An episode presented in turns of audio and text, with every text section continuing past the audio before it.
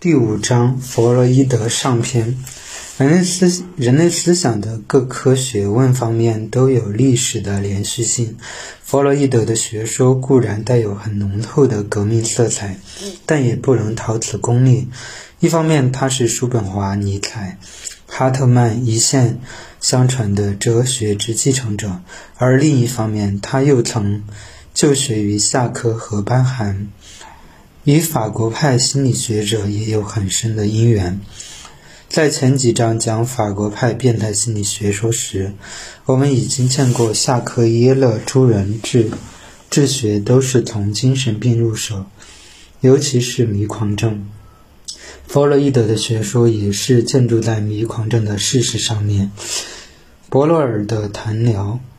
一八八六年，弗洛伊德从巴黎学游学回维也纳。遇名医博洛尔，记闻他所治疗的、诊治的一个很值得研究的迷狂症。患这种病的女子右肘麻木，不能饮水，有时不能言语，眼球运动也是常态。这些病症都是在看护他的病危父亲时得的。博洛尔施用催眠治疗，不见功效。他在病中常喃喃呓语，博洛尔把这种呓语记下，将他再催眠，叫他把呓语中的字句复述无数次，而且把那时候的心中幻想一起说出。这种幻想大半都是很酸苦的，都是使他生病的悲痛之记忆。他每次把这种幻想说出来后，醒来便复常态。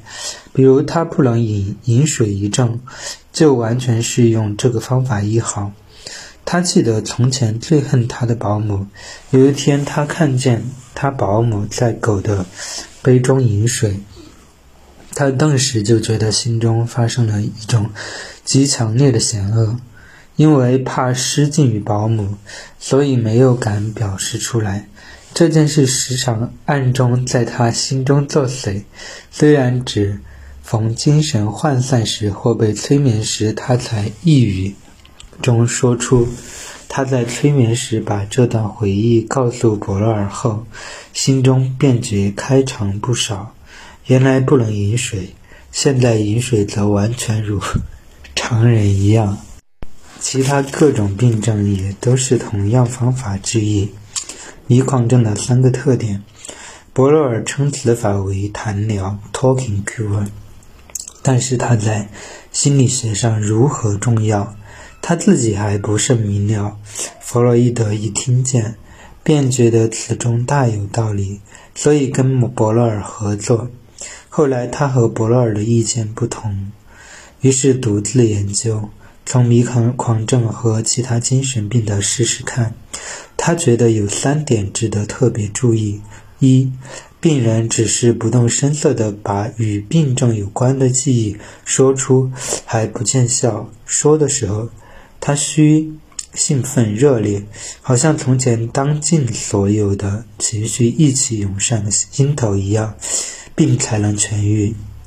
二，病人想把与病症有关的过去经验说出时，常遇着一种抵抗，许多情节都已忘记，想把它们回想起，常常觉异常之难，仿佛心中难言的隐中不但不可告人，而且也不可告诉自己。三，精神病症最普遍的是退向，病人的记忆。常回溯到以前生病时的重要关头，这种重要关头大半发生在成年期或婴幼儿期，而且大半与性欲有关。快感原则和现实原则，弗洛伊德的学说就建筑在这三点事实基础上。在他看来，人类心理有两种系统，而每种系统各受以特殊原则之支配。第一系统 （primary system） 形成于婴儿期，支配者成为快感原则 （pleasure principle）。第二系统 （secondary system） 形成于婴幼儿婴儿期以后，支配者除着快感原则以外，又有现实原则 （reality principle）。第一系统心理的特征是绝对自由，因而，在道德习惯的观念没有发达时，一切行动都任性纵欲，毫无忌惮。他只知寻求快感，不问所求快感是否与社会生活相冲突。比如看见味美的糖果，他就老实不客气地抓来大嚼。后来年龄渐大，习俗和教育的影响渐深，他于是发现自然欲望往往与法律道德习惯不相容，发现他自己除了寻找快感以外，同时还能适应现实。于是知道节欲、节制欲以顾全体面，知道牺牲较近较小的快乐，以求交换得较远较大的幸福。换句话说，他的心理由第一系统变为第二系统，他的行为标准于快感原则以外又加上一个现实原则：性欲本能和自我本能。快感原则和现实原则自然也有时相互调和，并行不悖，但是他们相互相冲突的时候较多，因为快感原则以满足自然欲望为归宿，而自然欲望大半是关于性欲的，大半是不道德的。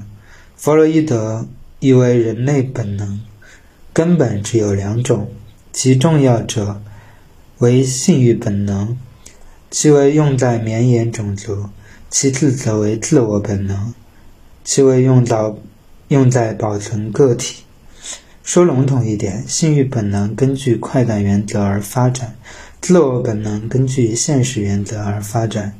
性欲本能常趋浅，五人顺着自然冲动寻求肉体需求之满足；自我本能则趋浅五人实现自我理想。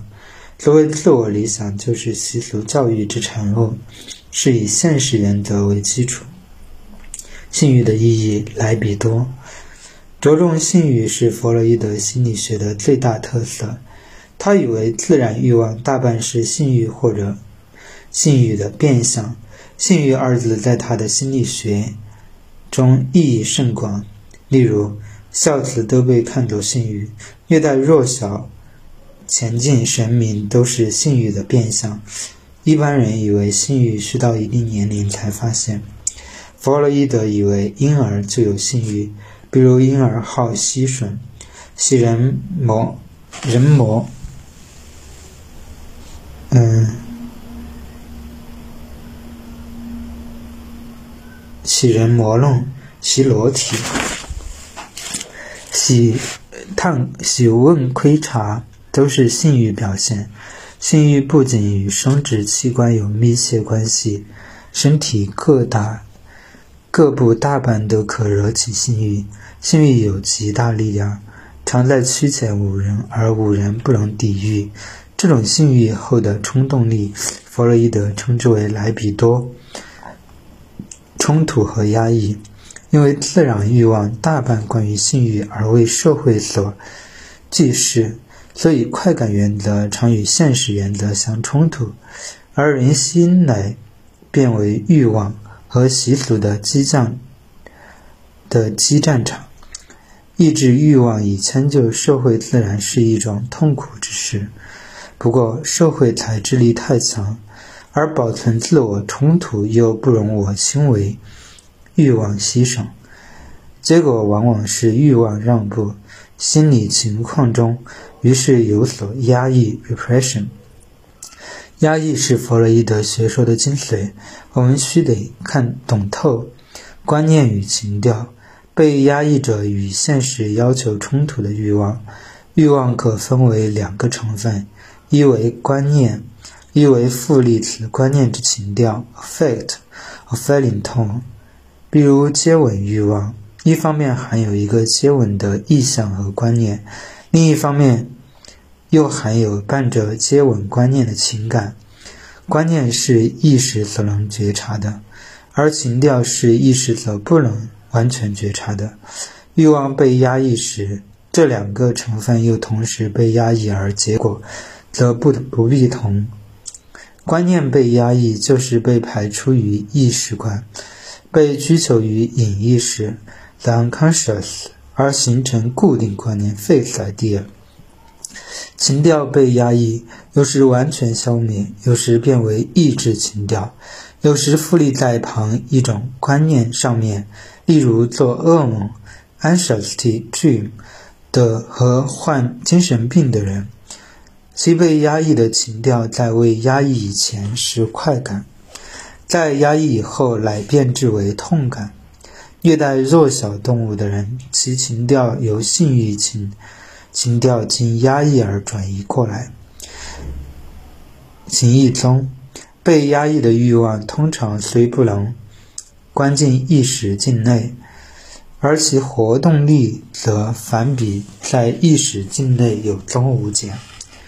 比如婴儿的对于自己母亲发生性爱，后来他知道这种性爱与道德习惯相冲突，勉强把它压抑到以意识借去。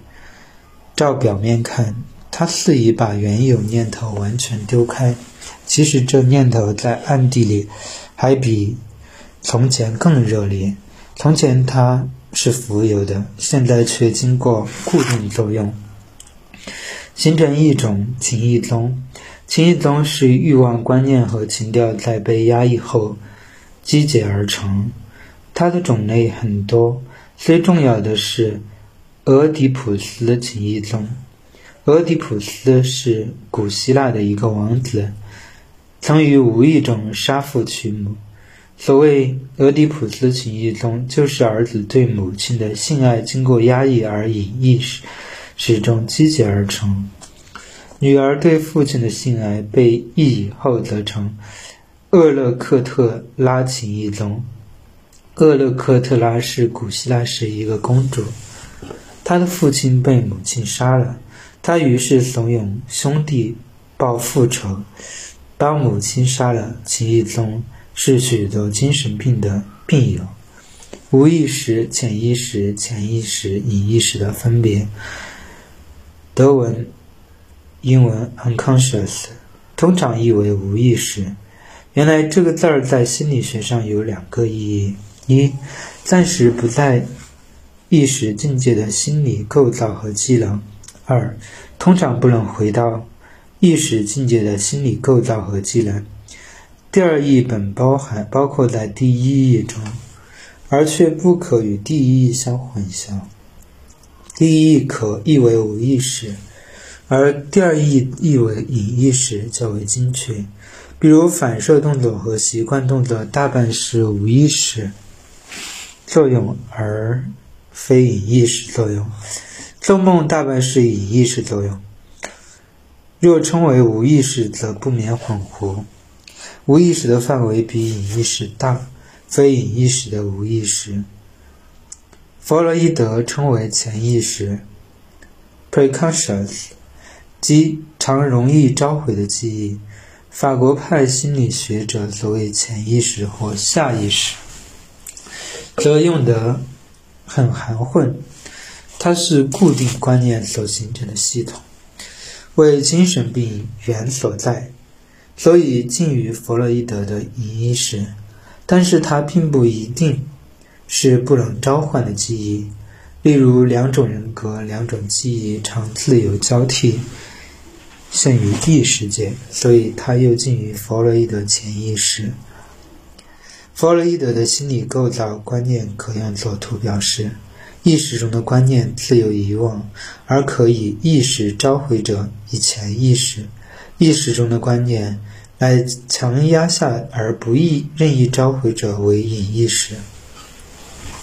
检查作用，隐意识所以不易召回于意识界者，因为意识有一种检查作用 （sensor）。隐意识是欲望的捕逃术，而意识则为道德、法律、功利等观念所支配。你意识根据快感原则而活动，意识。则根据现实原则而活动，他们好像处在对立地位。在一门里，依在门外。门外的隐意识时常给予机会，突破门而入；而门内的意识则施行其检查作用，时时把门守住，不让被压抑的不道德的观念闯进来，以扰乱意境安宁。梦的隐意和显象，在心理健全时，意识的检查作用常比来比多的力量大。所以隐逸时只好困守在自家原地以内活动，但是在睡眠中，意识的检查作用疏怠，隐逸时闯入抑郁，结果于是生梦。从前一般心理学者大半以为梦纯是机会造成的幻觉。弗洛伊德在他最重要的大著《梦的解析》（The Interpretation of Dreams） 中根本。推翻此说，在他看，心理界和动物界一样，无所谓机会，梦也不是偶然，它实在都是欲望的满足 （wish fulfillment）。绝良的探险家常梦赴宴，晚餐食盐分分过多的食品者常梦饮清凉散，因而日间在。衣铺里走过，晚餐时盐分过多的食品者，常梦饮清凉散，因而日间在衣铺里走过，夜间便梦穿华丽的衣服，这都是欲望满足之明证。但是非难者会插嘴问道：“我们许多的梦是很凶恶的。据韦德和海兰的研究，梦有百分之五十八。”是带有痛感成分，而真正甜蜜的梦只有百分之二十八有余。我们何以能说梦都是欲望满足了？弗洛伊德说，这种攻击的理由是不成立的。我们醒时所记得的梦，并非梦的真相，乃是梦的假面具、梦的隐逸 （latent dream thoughts） 与梦的显象。Manifest dream content 需分别清楚，隐逸是假面具所掩盖的欲望，想象是假面具。做梦好比之谜，想象是谜面，隐喻是谜底。想象虽是离奇凌乱，而隐喻则有因果线索可循。要明了梦的象征，最好取一实例来说明。某著名。美术家姿容很美，而为人而为人也很和蔼可亲，所以许多妇女都爱他。他的十六岁儿子有一次做这样一个梦：房子里有许多孔，父亲要把它们一起塞起。我实在很替他担心。心理分析者问：“你何以要替他担忧了？”他答道。父亲想一个人去塞，其实我很可以帮忙，而且以他那样大美术家来干这塞塞鼻孔的事儿也不很适宜。据心理分析者的研究，这个梦完全是性欲满足的象征。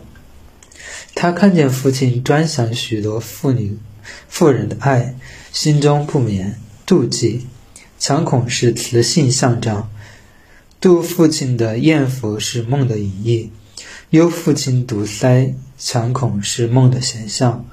弗洛伊德以为欲望大半与性欲有关，所以他把许多梦中想象都看作生殖器符号，例如树木中三级杖、伞、树、刀、枪等等成形动物都是雌性生殖器的象征。